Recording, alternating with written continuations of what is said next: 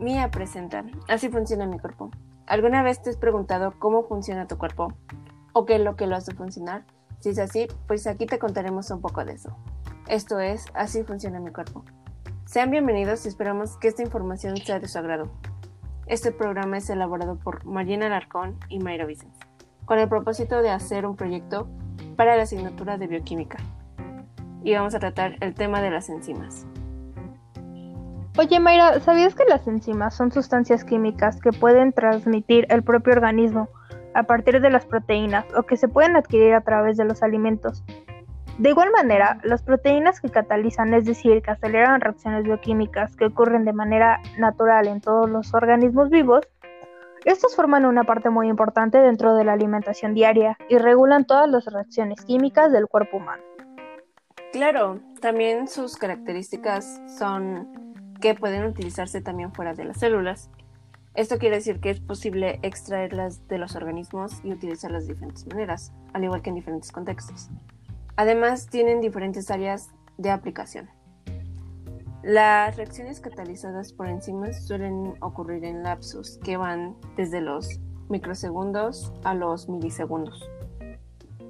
También es importante hablar de su funcionamiento, ya que debido a sus estructuras relativamente grandes y completas, las enzimas pueden regularse. Esto es importante en los seres vivos, los cuales deben conservar energía. También muestran una elevada especificidad respecto a sus sustratos que reconocen y los productos resultantes de su actividad, las cuales son el aumento de una velocidad en una reacción irregular desde un estado de baja actividad hasta alta actividad y viceversa.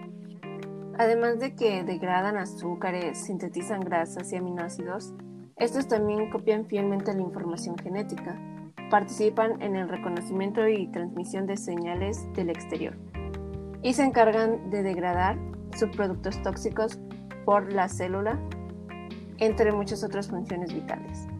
Y ahora hablaremos acerca de cómo se clasifican las enzimas. Su clasificación se divide en seis partes, que son las oxidorreductosas, hidrolasas, transferasas, ligasas, liasas y las isomerasas. En primer lugar tenemos a las oxidorreductosas. Estas se encargan de estimular las reacciones de oxidación y reducción, conocidas popularmente como reacciones redox. En segundo lugar tenemos a las hidrolasas.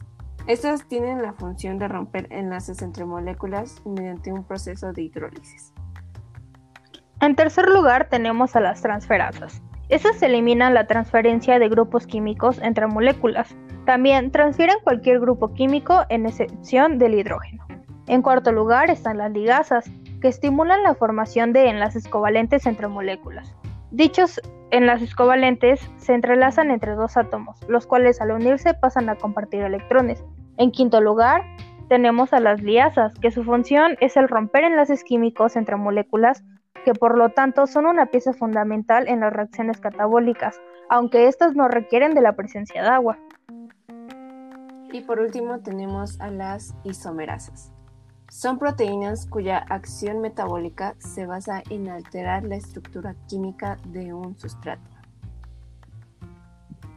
Después de observar que las enzimas son proteínas, llegamos a la conclusión de que estas son una parte fundamental para el funcionamiento de nuestro cuerpo ya que aparte de ser catalizadoras de energía, nos ayudan a mejorar la digestión, prevenir reacciones alérgicas y mejorar la salud del corazón.